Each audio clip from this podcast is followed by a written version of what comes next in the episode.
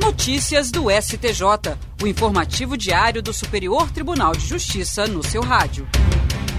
Olá, eu sou o Tiago Gomide e este é o boletim com alguns destaques do STJ. A primeira sessão do Superior Tribunal de Justiça, com base em posicionamento do Supremo Tribunal Federal, afastou o reconhecimento da decadência para revisão de atos de anistia concedidos há mais de cinco anos. O novo entendimento foi aplicado pelo colegiado em diversos mandados de segurança impetrados no STJ contra a anulação pela administração pública de atos declaratórios da condição de anistiado político a cabos da aeronáutica. O STF entendeu sobre a sistemática da repercussão geral que o decurso do prazo de cinco anos não é causa suficiente para impedir a administração de revisar os atos de anistia sempre que constatada mediante procedimento administrativo o descompasso do ato com a Constituição Federal.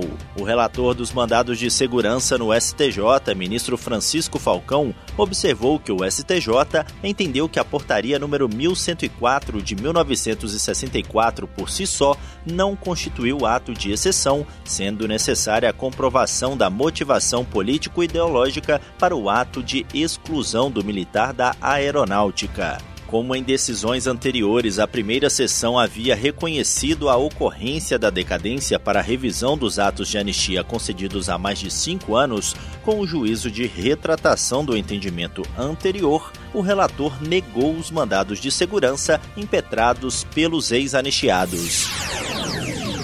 O vice-presidente do Superior Tribunal de Justiça, ministro Og Fernandes, concedeu liminar em habeas corpus para colocar em liberdade um homem condenado por tráfico de drogas que teria confessado o crime após sofrer tortura dos policiais militares. O ministro também determinou o envio dos autos para o Ministério Público a fim de que seja apurada a possível ocorrência de crime praticado pelos agentes públicos. De acordo com o processo, os policiais agrediram o suspeito tanto para obter a confissão quanto para encontrar o local em que as drogas estavam escondidas. Segundo o homem, os agentes desferiram vários socos na abordagem e também aplicaram descargas elétricas em suas partes íntimas com a pistola de choque taser. Apesar de ter sido juntado ao processo laudo pericial que indica lesões físicas compatíveis com o relato do acusado, o Tribunal de Justiça de Mato Grosso manteve a condenação do acusado por entender que havia outros elementos no processo suficientes para indicar a prática do crime.